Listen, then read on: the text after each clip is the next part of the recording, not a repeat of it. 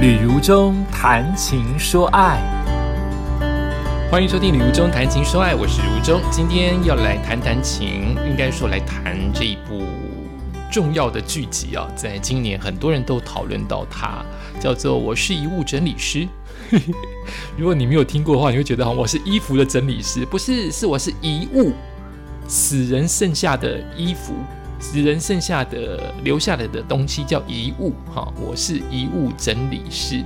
那我也希望像上一次提到那个如蝶翩翩一般，就是我可能会因为避免避免大家听到剧情的透露，所以我可能会做一些言语当中或者是剧情当中的小小的转变，让大家能够自己去看戏，而不要爆雷，好不好？那我今天就来谈谈我是遗物整理师，他的故事就是一个。嗯，父子，好，爸爸是遗物整理师，他带着他的孩子也是遗物整理师，两个人去帮有需要的人做遗物的整理，哈，就这么顾名思义讲完了，我们的剧情就是这样。因为我再往下透露，任何地方都是爆点哦，就是呃，你可能需要他的时候，包括呃老人哦，在家中已经往生好久了，因为子女都不去看，那可能都已经。呃，流出尸水了，令人觉得不舍跟惨不忍睹。那遗物整理师就会去整理那一些，比，他不用去整理尸体，哦，大体已经被人搬走，但是剩下来的床啊、衣服啊，干净的、脏的，他们会做分类，啊，呃，大部分都拿去回收，拿去垃圾、垃圾处理，但是呃，留着一个箱子，那个箱子里面有他们这些专业人员来判断。什么样东西需要留下来给交给他们的家人？大部分影片当中看到的十集里面，大部分看到都是照片哦，呃，些许的奖状，然后皮夹啊，他们都会放在那个盒子当中。那衣服有时候他们会选，有时候不选，那可能就是靠他们的专业或是一些戏剧的张力来做判断。然后爸爸很厉害，爸爸很慈祥，爸爸很有智慧。那儿子有一些身体上面的状况，那由于不透露任何的剧情，我希望能够一点点都不透露，虽然真的很难哦。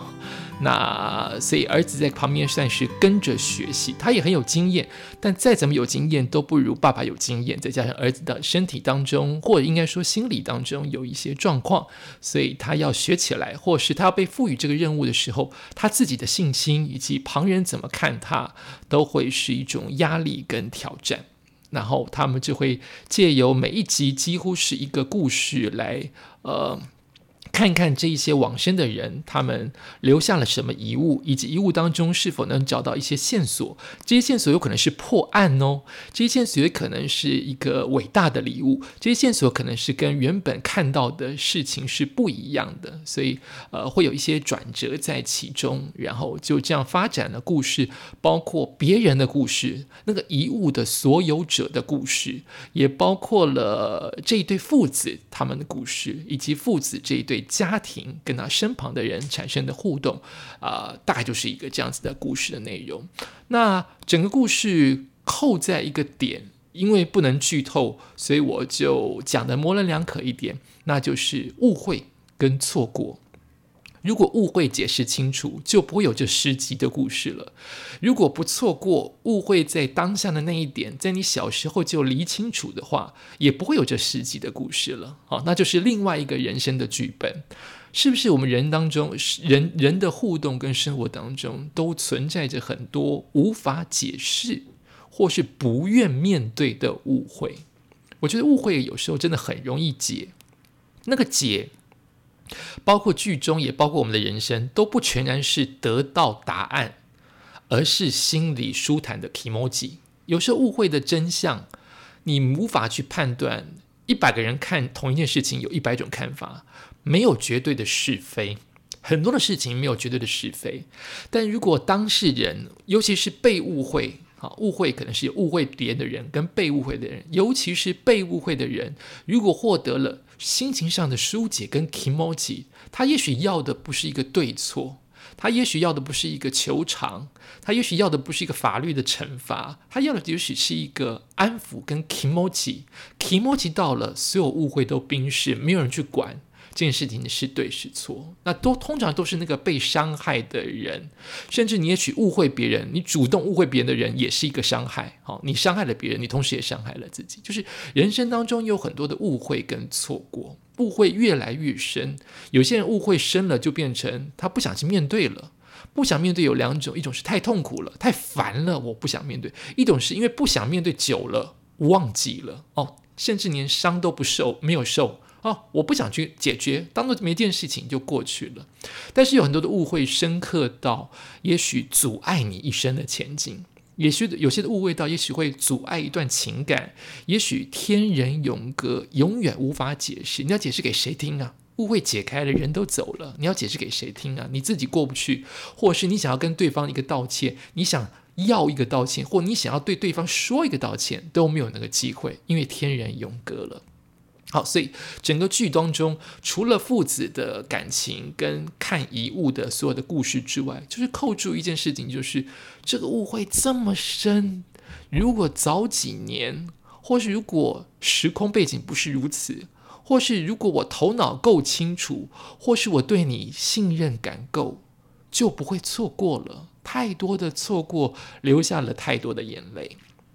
那我也讲讲看其中的几个，也许没有几个哈。这部片我看的很快，所以也许没有这么的消化。但是印象深刻的几幕戏好了，其中一个是京剧，就是就我刚才说这个儿子有一些身体上的一些状况，所以他也许呃碰到一些事情，并不是我们预期当中，呃呃呃。可以给他的一些嗯互动啊，为了不剧透，好难讲。呃呃，讲我自己好了，比如说，比如说，我其实是个害羞的人，好，但如果你一直跟我讲不要害羞，或你一直跟我讲害羞，其实会更受欢迎，因为你不是我啊，你不知道我的状况。我虽然可能知道害羞阻碍了我一些事情。我虽然也可能了解害羞让一些人更喜欢我，因为他们觉得我很纯真。可是你终究不是我啊！你不能强迫我做你认为做的事情，你认为应该做的事情。有一些事情你可以强迫我，我智慧不够，我努力不够，或者是我需要你告诉我的时候，我可能可以甘愿被强迫。可现在我有自己的主见，这个主见不管是不是。不管是全然的对错，就是这个主见是我现在的想法。你为什么要灌入你自己的个人的以为对我好的方式对我好呢？所以他在片中讲了一句，就是喜欢你喜欢的人，不要强迫做不喜欢的事。你喜欢我，应该会用喜欢我我喜欢的方式来对待我。这就是常常我们在。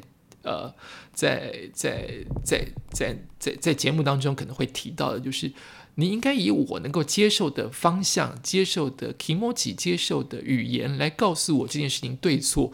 终究最后选择要怎么做的是我嘛？你不能强迫我做我不喜欢做的事情。你喜欢我，告诉我说这件事情绝对是对的，你应该这样做。可是你终究不是我啊。我才是最后选择那个人呢，所以你喜欢我不应该强迫我做我不喜欢做的事情。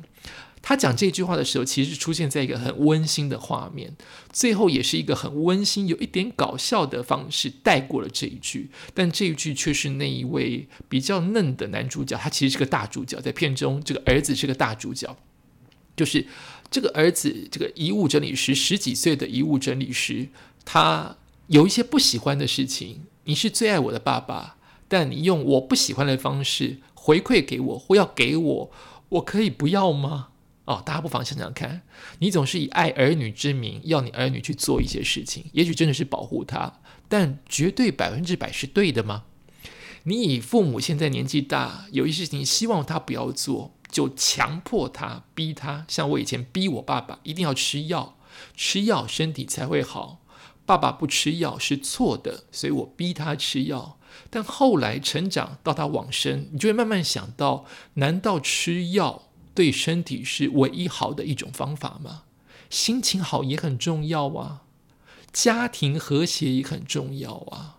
不是你什么都要以一种方式，或那个方式你认为它最好，你就一定要贯彻始终。当事人吞咽困难呢？当事人吃药会咳嗽啊，当事人厌世不想吃药啊。当事人可能每一次吃药都代表他想到了一些痛苦的回忆，我们都没有想到，我们只认为吃药身体会好，所以逼他吃药，这就是我当时跟我爸爸的互动方式。但难道对人好一定只有一种方式吗？一种方式会会会得到决然的好处，而没有任何的副作用吗？大家不妨想想看。好，另外一个剧情就是，呃呃，应该很多人对于这一集。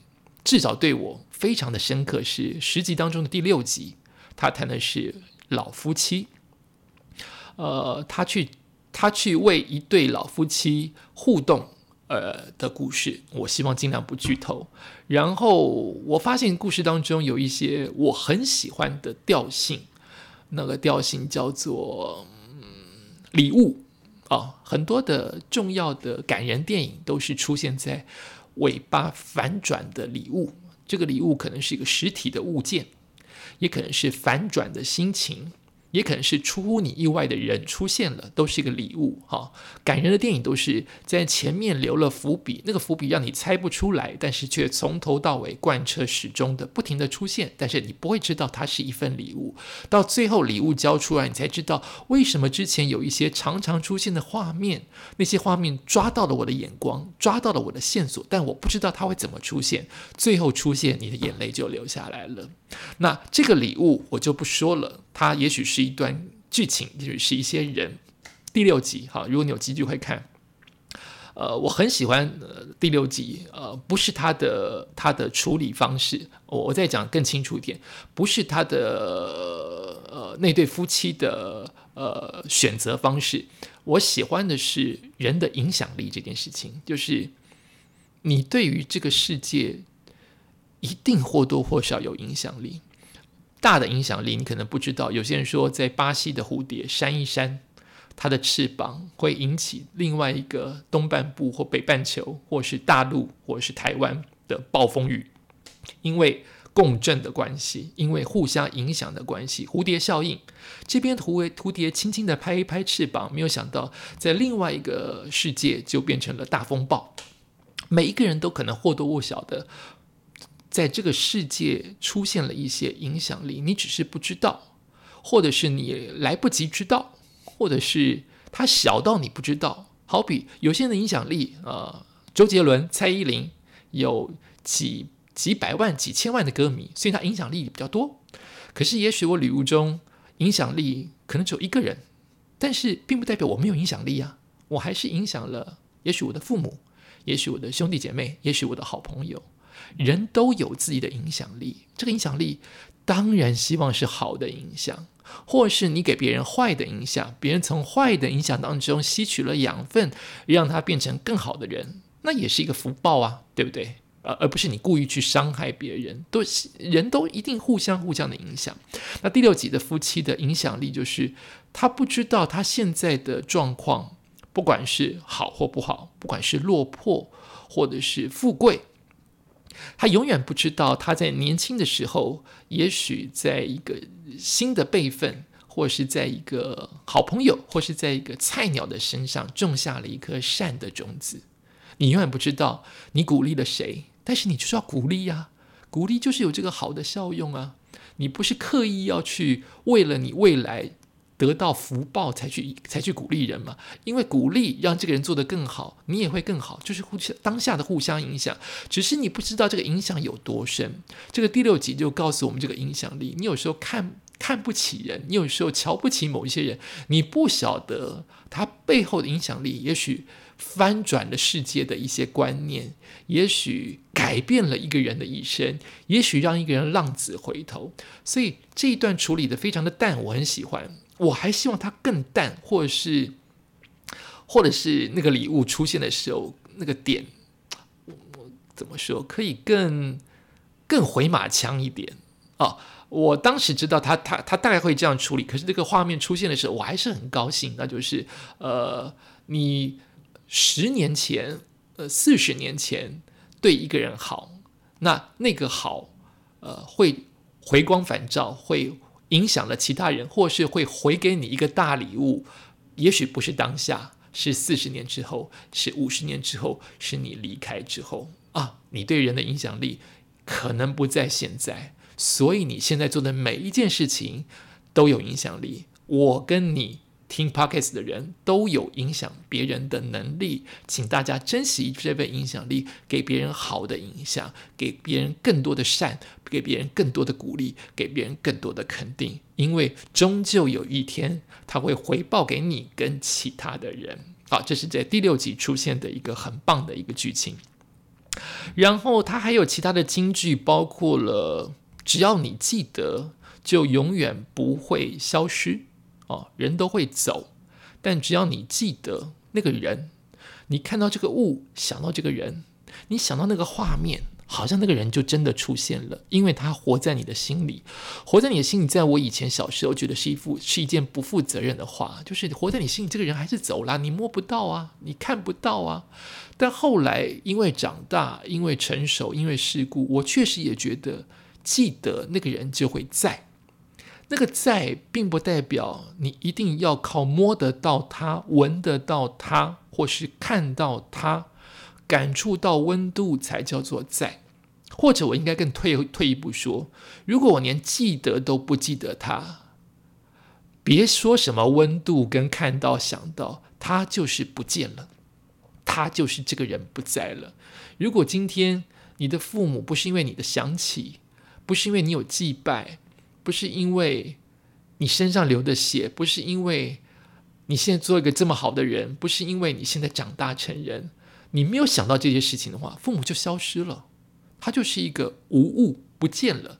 但你想到了啊，我今天长大成人，我今天这个岁数了，是我的父母把我教得好，是我父母把我生出来。我现在有这个房子，是因为我之前父母有一个破房子，让我长大成人，才让我现在有更多的能力赚到了现在的新房子。或者是啊，想不到这个人，这个人怎么变成一个牌位了呢？啊，想想他的画面啊，我的爸爸他喜欢穿西装，他的皮鞋，他的烟味，你想到的时候，在你脑海当。当中，在你心里当中，它就出现了，它确实就不消失。你要是一点都不想它，一点都不感恩，一点都不思念，它才是真正的消失。所以，我们应该，呃，不要去强求要摸得到、抓得到、看得到、闻得到。对，人走了，这些都做不到，但它会出现，是因为我们记得。它不会消失，是因为我们想起啊！我现在越大，越长大，越越越越越了解这些事情。就是只要你记得这个人，就会一直一直的存在。包括你可能谈起他，包括你可能想到他，包括周边的朋友一起来思念他，他就会一直存在。他就会在这个世界上还有声音，还有画面，还有被人想念的影像。好，另外一个京剧也是你可能常常听到的，但是他在剧中演出来就是心中有什么，你眼睛就会看到什么。你心中现在想的都是嫉妒，你眼睛就会看到别人怎么样都不好。你心中要是想的都是恨，你看到的每一个人都讨人厌。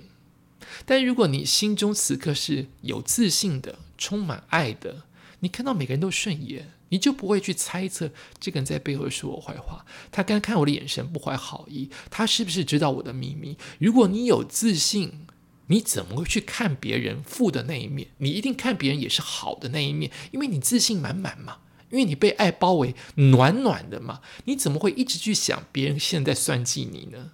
心中有什么，眼睛里就看到什么。哦，非常的好的反应，所以你可能每一次都在想别人在害你，你可能永远在抱怨，你可能永远都是在说不如意的事情，那是因为你心中此刻是怯懦的，是没自信的，是害怕的，所以你看到的东西都是这样子的解读。如果你有自信，你如果够强壮，你看到的不会永远是负面的东西。心中有什么？眼睛就看到什么。最后，由于时间的关系，再讲一个，就是，嗯，呃，我以为不懂爱才丢脸，没有想到爱人怎么会是一件丢脸的事情呢？这好像是从那个呃年轻的男主角的嘴巴说出来的哦。你可以想象，就是很多人会怪别人怎么爱这件事情，你怎么爱的这么苦啊？你怎么爱的这么酸呢？你怎么老是在想念他呀？你怎么你怎么这么不懂事啊？怎么会陷入爱的陷阱啊？你怎么会还念念不忘啊？可是另外一个说法是。就这个这个小男生的心里的想法是，我记得是这个这个男主角说的，就是你不懂爱才才比较可怜吧？你不懂去如何爱人跟接受爱，才比较伤脑筋吧？我在爱一个人，怎么会是错的事情呢？我现在爱的力量很足够，我享受那个爱的被爱跟爱人的。呃，给予跟接受是很自然，是很棒的感觉，是个呃 amazing，是 experience amazing 的感觉。为什么你反而责怪我？我在爱当中呢？哎，这这可以有有个例子来举，就是你怎么会去怪？呃呃，你怎么会去怪同志呢？同志如果他们相爱，你应该好好的祝福啊。你怎么会去怪爱这件事情呢？不管他爱的性别是什么，他们是真实的相爱，不是很值得祝福，或是很值得拍拍手的事情吗？你怎么会去怪他说：“哎呀，你怎么爱的是同性别？好脏哦！”你怎么会去怪？就是他是一个爱的事情，他明明在爱当中，爱是这么的加分，这么一百分，这么光亮的事情，你怎么反而去嘲笑爱这件事情呢？我以为不懂爱才是丢脸，没有想到一个人去爱别人，居然也是一件要丢脸的事情啊！这是好像是那个小男生心里所讲的一句话。好，那这就是我们今天谈的。我是遗物整理师。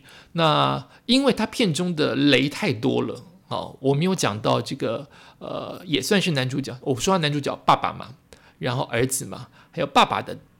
的弟弟也是一个角色，还有儿子的好朋友，他的邻居也是一个角色。那错综复杂，但是任何一点我只要点出来，就可能会爆了雷。那我希望能够一点的雷都不爆的话，就会变成现在的剧情大纲，只能讲说是一个父子在在在搜寻，在在整理整理整理遗物。那片中我很喜欢的，呃，有一些画面。不知道是不是大格局的原创影集都是如此，就是它不快。对我来说，我也希望它十集剪成八集，但是它故意或是有特意的营造一种美学，就是慢慢的带你进入呃现场，所以包括一开始的开车的画面都慢，都不是快速的剪接，都是慢慢的带你去。慢慢的让你看到每一个遗物，遗物可以选择嘛？就是你可以选择他今天放到遗物箱子里面的是照片、是皮夹、是是奖状，他这些都让你慢慢的，都都都不是跳剪很快的，让你慢慢的进入到原来这个人留下的这些遗物，其实可以代表这个人的性格啊，就是。为什么会剩下这一些遗物？每一个遗物都有一种一种氛围，都有一种想念，都有一种性格，都有一都有一个故事。好，这整些这些性格、这些故事、这一些想念，凑成了这个人的原貌啊！我这个时候就会想说，如果有一天我走了，我会留下什么？不是作品哦，不是留下 p o c k e t 这种作品哦，就是我在我的书房，在我的房间留下什么？当来收的人，也许是我的家人，也许是我的好朋友，也许是我亲密的另外一半。他们来收的人，到底是怎么看我这个人？其中就有一幕，他讲到，就是如果一个房间里面呢，干净到没有任何的垃圾，或是这个人，呃呃，这个人也许很节俭，也许很洁癖，也许很很很生活很简单。当它简单到整个房间没有垃圾，每一件东西都都都清清楚楚、简简单单，可以装在一个箱子里面，会不会是一件好事啊？啊，他的剧情太难透露了。就是一个人干净简单到没有垃圾在房间，是件好事吗？他所考量的点并不是干净或者是身无障物这件事情，而是太没有故事了，太没有线索了，太没有不全然哈，太没有生活的趣味了，太没有人味了。你的房间只有一张床、一个枕头、一个棉被，其他什么东西都没有的话，你你要后来整理的人都不禁觉得同情、跟可怜、跟。伤心起来，就是这个人怎么一点故事都没有啊？这人到底留下什么？哎，不是叫你去消费哈，不是叫你先留大量的垃圾堆堆在房间里，而是怎么都没有任何一点点人的气味，好像找不到任何的线索。他真的来过这个世界吗？他到底怎么上下班的？他到底跟家人互动如何？为什么房间会干净到什么都没有啊？哎。看戏的人这一点就能够感受到哦，没有垃圾，没有一点点多余东西在你的房间或是你的遗物当中的话，反而这个人少了一些人味了，少了一些故事，少了一些线索了。哎，这是我很喜欢这个整个十集当中的一个最跳出来的东西，就是遗物这件事情代表了一个人的味道。代表了一个人的线索，代表了一个人的有迹可循，代表一个人可以被想念，而不是空空的来，而不是空空的走。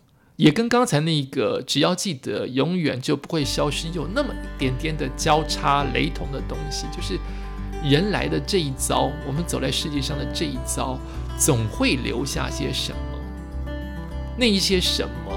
可能是影响力，可能是让别人思念的方法，也可能就是一个人该有的位置、气味跟味道。这是我今天讲的，我是遗物整理师。大家有机会的话，也不妨去看一看，非常的热门，跟我上次所讲的《如蝶翩翩》一样热门哦。也感谢你收听今天的《礼物中谈情说爱》，下次再见。